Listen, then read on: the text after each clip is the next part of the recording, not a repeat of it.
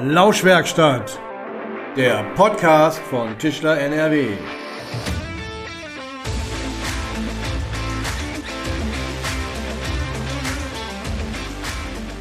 Hallo und herzlich willkommen in der Lauschwerkstatt. Mein Name ist Jens Südmeier, ja, und äh, heute geht es, passend zur Urlaubszeit, darum, ja, einfach mal abschalten zu können, aber natürlich erst nach dieser Folge. Wenn man sich die statistischen Erhebungen mal so anschaut, dann verbringen über 65-Jährige knapp anderthalb Stunden pro Tag mit ihrem Smartphone.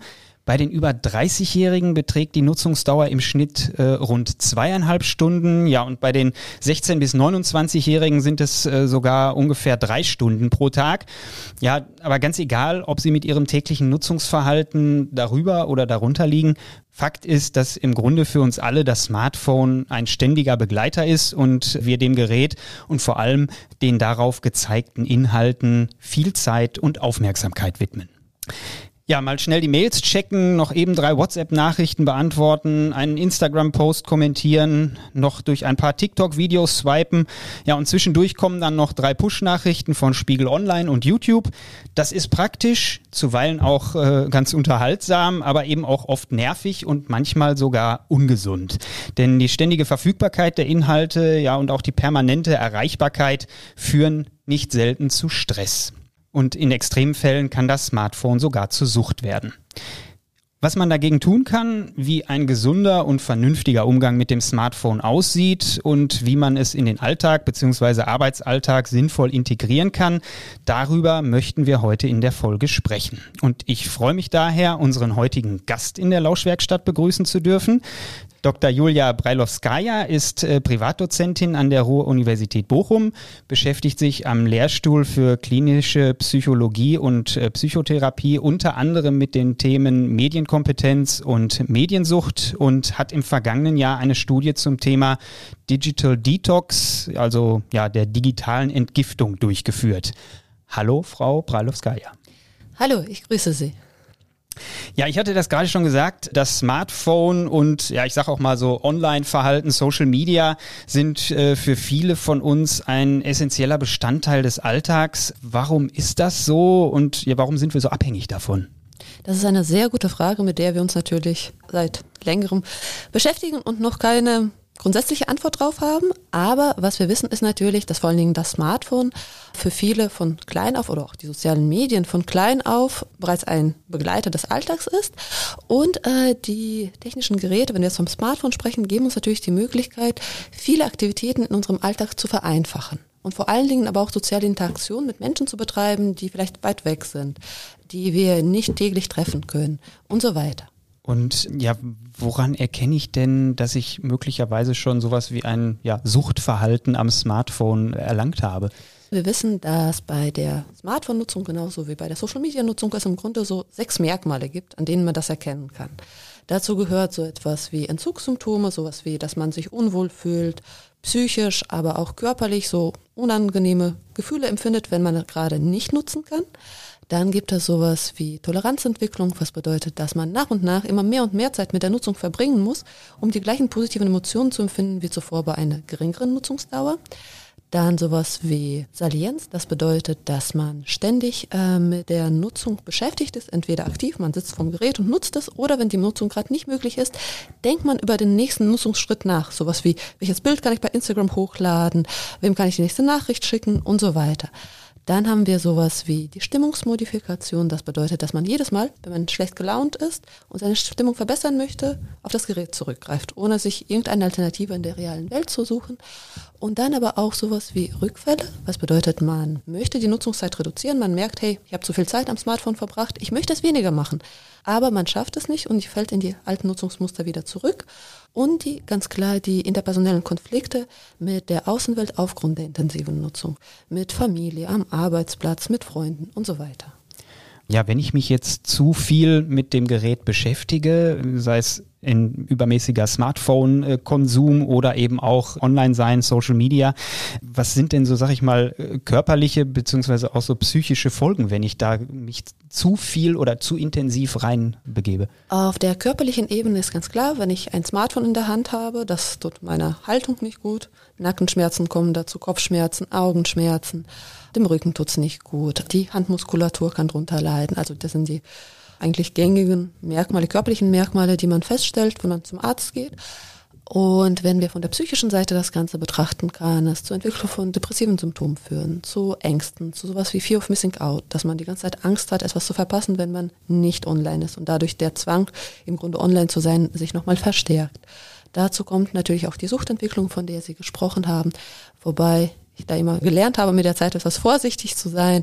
Äh, man sucht, sagt suchtartige Nutzung, weil bislang die mediengebundene Sucht noch keine anerkannte psychische Störung ist, sondern wir nähern uns dem Ganzen langsam auf der Studienlage und zum Beispiel die Lebenszufriedenheit kann sich reduzieren, aber auch die Leistung in unterschiedlichen Bereichen auf der Arbeit, zu Hause und so weiter kann darunter leiden.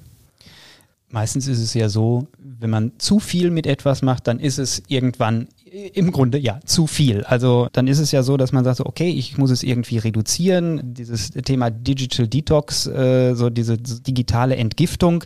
Ich hatte das am Anfang erwähnt. Sie haben eben eine Studie dazu durchgeführt und eben mit diesem Digital Detox ist ja in der Regel ein ja zumindest zeitweise so kompletter Verzicht des Smartphones gemeint.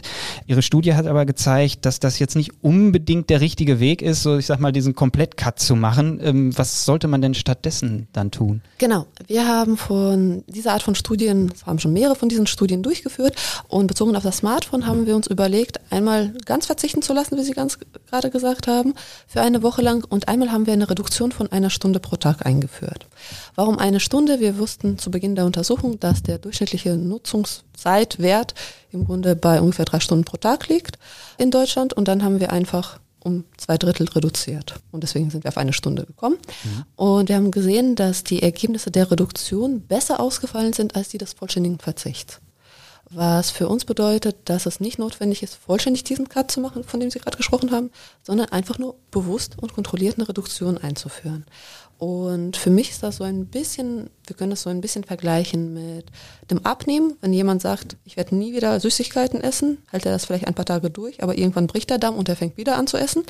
Aber wenn man sagt, ich erlaube mir kleine Dinge nach und nach und genieße sie auch, dann ist es natürlich ein positiver Effekt und man kann wirklich abnehmen. Und das ist so ein bisschen für mich vergleichbar, dass wenn man sagt, ich reduziere bewusst, dann kann man eben nutzen, aber für eine bestimmte Zeit nutzen und dann ist gut. Gibt es denn so einen Wert, wo man sagt, so wie, wie viel Umgang mit diesen Medien ist zu viel? Äh, also ab wie viel Stunden täglich sollte man denn so sein Verhalten mal überdenken? Wir wissen, dass so ungefähr bis zu einer Stunde alles im Rahmen ist. Über fünf Stunden ist ein No-Go. Und im Grunde ab da wird das schon, ich sage mal in Anführungsstrichen, gefährlich. Und alles dazwischen ist so ein bisschen Blackbox. Ein bisschen individuell unterschiedlich von dem, was mache ich überhaupt mit dem Smartphone, ähm, wie nutze ich das, welchen emotionalen Wert gebe ich dem Ganzen und so weiter. Also diese Zeit zwischen ein und fünf Stunden ist so ein bisschen individuell unterschiedlich geregelt.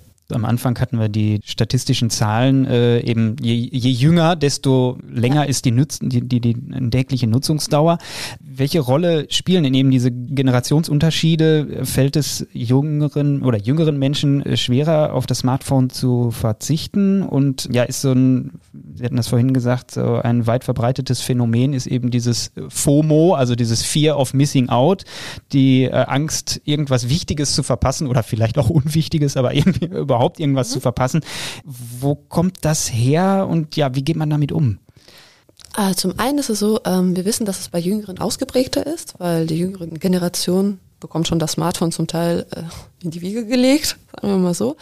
Worauf ich natürlich sehr skeptisch schaue. Ich habe eine sechs Monate alte Tochter und ich überlege schon die ganze Zeit, wann bekommt sie das erste Smartphone und ich glaube, das wird nicht in den nächsten zehn Jahren passieren. Aber äh, wir wissen natürlich, dass auch bei den Älteren das immer weiter, also quasi der Unterschied zwischen Älteren und Jüngeren hinsichtlich der Smartphone-Problematik wird immer geringer, weil äh, das Ganze gewinnt auch für die Älteren einen Reiz. Und wenn wir von der Fear of Missing Out sprechen, ich finde das immer interessant, wenn viele sagen, mit der Mediennutzung ist Fear of Missing Out aufgekommen. So ist es nicht. Fear of Missing Out im Grunde ist ein Phänomen, das so alt ist wie die Menschheit, weil man hat ständig Angst, irgendwas zu verpassen in irgendeinem Zusammenhang. Nur war es vielleicht früher so, wenn ich zum Beispiel am Samstagabend nicht die Möglichkeit hatte, mit meinen Freunden zu einer Party zu gehen, hatte ich Angst, was zu verpassen und am Sonntagmorgen war die Fear of Missing Out vorbei. Mhm. Das war ein klar definierter zeitlicher Rahmen. Und mit der Nutzung des Smartphones und vor allen Dingen der so sozialen Medien, die ja immer aktiv sind, ist diese Samstagabendparty auf 24-7 ausgeweitet worden. Und deswegen hat Fear of Missing Out einfach eine ganz andere Dimension angenommen. Aber es ist kein neues Phänomen. Mhm. Es ist nur eine Verstärkung dieses, dieses Gefühls, was ganz viele ja, genau. haben. Ja. ja, genau. Ja.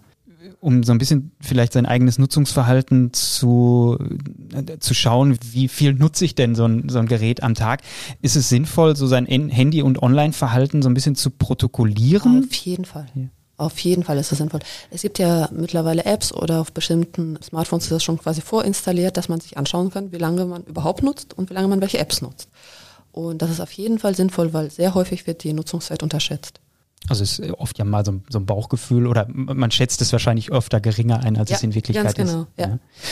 Im Grunde ist es aber ja auch so, wenn man dagegen so ein bisschen ja anarbeiten oder man kann vielleicht sogar sagen ankämpfen will, kämpft man ja auch so ein bisschen gegen die Algorithmen von Instagram, TikTok und anderen, denn die sind ja im Grunde genau gerade darauf ausgelegt, dass man immer wieder das vorgespielt bekommt, was man gut findet, wofür man sich interessiert und dann eben mit dem Ziel, möglichst viel Zeit damit zu verbringen.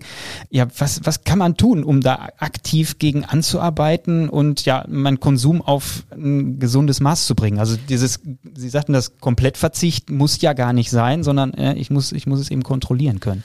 Ja, das ist eine gute Frage. Natürlich arbeitet man da im Grunde als Einzelperson dann gegen eine ganze Industrie, die darauf ausgerichtet ist, dass man eben am Ball bleibt und ständig nutzt. Und klar ist, dass man als erstes aufmerksam werden sollte, wie viel nutze ich überhaupt, dass man überhaupt versteht, da gibt es ein Problem vielleicht wenn ich zu viel nutze. Und äh, wenn man das versteht, dass man sich Hilfe von außen holt, also Kontrolle, externe Kontrolle. Sei es jemand zu Hause, der einem auf die Finger schaut und sagt, du nutzt schon viel länger als eigentlich du äh, das machen wolltest, dass man eben bewusst anfängt, seine Nutzungszeit zu reduzieren und das auch protokolliert, also quasi sich vor Augen führt. Wie viel habe ich genutzt, wie viel habe ich geschafft von der Reduktion und gleichzeitig sollte man sich aber auch, weil die Nutzung von Medien, des Smartphones, der, der Social Media ist natürlich unter anderem so erfolgreich, weil sie bei uns positive Emotionen auslöst. Wir nutzen sie, weil wir uns danach gut fühlen. Was bedeutet, äh, man muss sich in der realen Welt eine Alternative schaffen, die uns ebenfalls positive Emotionen gibt. Sei es sportliche Aktivität, sei es äh, soziale Interaktion im Offline, sei es äh, für jeden irgendwas Unterschiedliches, durch den Wald joggen, schwimmen gehen, was weiß ich. Irgendwas, was für jeden persönlich was Positives bedeutet und dass man eben die Nutzungszeit reduziert und parallel aber diese positiven Aktivitäten verstärkt in der realen Welt, dass man sich quasi was nimmt, aber auch was gibt und nicht einfach nur verzichtet. Jetzt ist es ja auch so, viele liegen dann abends noch im Bett und haben das Handy in der Hand, lesen vielleicht noch Nachrichten, scrollen einfach so durch Videos. Das ist sicherlich dann auch nicht die beste Methode, um einzuschlafen, oder? Nee, nicht wirklich. Vor allem wegen des Blaulichts. Wir wissen, das schadet auf jeden Fall der Schlafqualität und der Quantität. Einerseits hat es was mit physiologischen Prozessen zu tun, mit unseren Augen, mit der Verarbeitung. Andererseits aber auch mit der Tatsache, dass ich vielleicht dadurch noch aufgeregt werde, irgendwie aufgebracht werde, irgendwelche Emotionen empfinde, die mich aus dem Schlaf quasi holen, beziehungsweise mich gar nicht erst einschlafen lassen. Und dadurch kann man eben auch Schlafstörungen entwickeln, klar bei Ihrer Studie kann man irgendwie sagen, bei denjenigen, die eben ihren Smartphone-Gebrauch dann eben reduziert haben, wie wirkt sich das ja positiv auf Körper und Psyche aus? Das hat sich sehr positiv ausgewirkt. Zum einen sind Depressions- und Angstsymptome runtergegangen. Die Lebenszufriedenheit hat sich verbessert. Die Teilnehmer haben die Suchtsymptomatik reduziert. Allgemein die Nutzungszeit des Smartphones hat sich verbessert, auch mehrere Monate, also bis zu vier Monate nach der Untersuchung. Und äh, was wir besonders schön fanden und auch interessant war, die Teilnehmer haben von sich aus angefangen, mehr körperlich aktiv zu sein, ohne dass wir sie darauf aufmerksam gemacht haben. Also haben sie im Grunde selbst sich eine positive Aktivität im Offline gesucht. Und die Raucher unter ihnen haben ihr Rauchverhalten reduziert. Okay. Sie sagten gerade bis zu vier Monate. Ist, da, danach haben Sie nicht mehr weiter geschaut oder wie nachhaltig war das? Genau, jetzt? also ja. wir haben die letzte quasi Follow-up-Untersuchung, die letzte Nachmessung vier Monate nach der Untersuchung gemacht. Dann haben wir die Teilnehmer auch in Ruhe gelassen. Also weiß man jetzt nicht, ob es dann jetzt immer genau. noch so ist. Wir haben zwei weitere Studien durchgeführt, jetzt ähm, nicht diese, von der wir sprechen, sondern zwei weitere mit einem ähnlichen Design. Und da haben wir bis zu sechs Monate später geschaut und da war auch der positive Effekt da. Also ich kann mit gutem Gewissen sagen, sechs Monate hält es an. Weiter weiß ich es einfach nicht. Ja. Okay, aber es ist schon eine bewusste, man muss sich bewusst damit auseinandersetzen und sich dann auch bewusst machen, so ich, ich muss dann auch dabei bleiben. Auf jeden Fall, auf jeden Fall. Ja. Jetzt mal so aus ein bisschen aus der betrieblichen Sicht oder vielleicht auch aus der Berufsschullehrersicht, äh, gerade im, im Hinblick auf die jüngere Generation. Was kann ich denn beispielsweise als Chef, Chefin äh, tun, wenn ich bemerke, dass beispielsweise meine Auszubildenden oder andere Mitarbeitende zu viel Zeit am Handy verbringen? Sollte ich da einschreiten, in Anführungsstrichen. Gleiches gilt natürlich auch für Lehrkräfte an Berufsschulen. Wie kann ich darauf vielleicht so ein bisschen positiv einwirken? Kann man auf jeden Fall. Ich mache das ein bisschen strikter in meinen Seminaren. Da bleiben die Handys in den Taschen. Da sage ich auch direkt, wer Handy rausholt, darf bitte rausgehen. Aber da sollte man wahrscheinlich nicht im Arbeitsalltag, im Handwerksbetrieb machen. Was man aber machen kann, ist zum einen, was wir Psychoedukation machen, also erstmal überhaupt über die potenziellen negativen Folgen aufklären, im Rahmen vielleicht einer Schulung, aber auch sowas wie, ich sag mal, Challenges einführen. Wer von Ihnen schafft es mehr oder länger auf die äh, Smartphone-Nutzung zu verzichten? Und ich finde diese, ich weiß nicht, ob Sie sie kennen, diese tollen Cookie-Boxen, ich habe sie in den USA kennengelernt. Das ist im Grunde so eine Tupperdose mit einem speziellen De Deckel mit einem Schließmechanismus. Und da kann man festlegen, wie lange soll diese Box geschlossen bleiben. Und eigentlich soll man da Süßigkeiten reinlegen und eben sie nicht die ganze Zeit naschen. Und hier könnte man zum Beispiel im Betrieb irgendwo auf einer sichtbaren Stelle so eine Box hinlegen und alle tun ihr Smartphone da rein und dann festlegen, wer hält es länger durch, es nicht rauszuholen. Also sowas zum Beispiel, dass man so mit positiven Verstärkern arbeitet und wer es zum Beispiel länger schafft, der bekommt eine kleine Auszeichnung. Sei es jetzt ein Foto an der Wand der Besten oder wie auch immer, was gerade im Betrieb Alltag ist oder einen kleinen Gutschein für ein Eis oder was auch immer. Also kleine positive Verstärker. Und äh, wenn alle mitmachen, dann glaube ich, ist der Anreiz auch besonders groß, dass das Ganze auch eingehalten wird. Wenn Sie so zum Schluss nochmal äh, sagen würden oder vielleicht nochmal zusammenfassen können, mit welchen Maßnahmen lässt sich denn so der Gebrauch des Smartphones reduzieren? Gibt es da irgendwie so die, die fünf goldenen Tipps oder sowas? Bislang gibt es die nicht, muss ich mir noch überlegen. Aber ich würde auf jeden Fall sagen, erstmal bewusst werden, dass es ein Problem gibt also Informationen geben, dann auf die eigene Nutzung besser achten und dann bewusst eine Reduktion einführen und parallel was Positives anderes einführen. Und wenn da man das als Team, als Gruppe macht, dann funktioniert das natürlich viel besser, als wenn jeder Einzelne auf sich gestellt wird, während alle anderen drumherum weiterhin viel nutzen. Ja, prima. Dann hoffe ich, dass der ein oder andere ein bisschen was für seinen, ja, für seinen Alltag mitnimmt und vor allen Dingen für seinen Gebrauch äh, mit dem Smartphone. Frau Dr. Palowskaja, vielen Dank für die Tipps für den ja, sinnvollen und gesunden Umgang mit dem Smartphone. Danke, dass Sie als Gast in der Lauschwerkstatt dabei waren. Sehr gerne. Ja, vielen Dank natürlich auch an alle Hörerinnen und Hörer fürs Einschalten dieser Folge. Fragen, Feedback, Vorschläge für Themen können wie immer gerne geschickt werden an lauschwerkstatt.tischler.nrw. Ja, und wie gesagt, ich hoffe, dass äh, alle jetzt so ein bisschen was aus dieser Folge für ihren Umgang mit dem Smartphone mitnehmen konnten.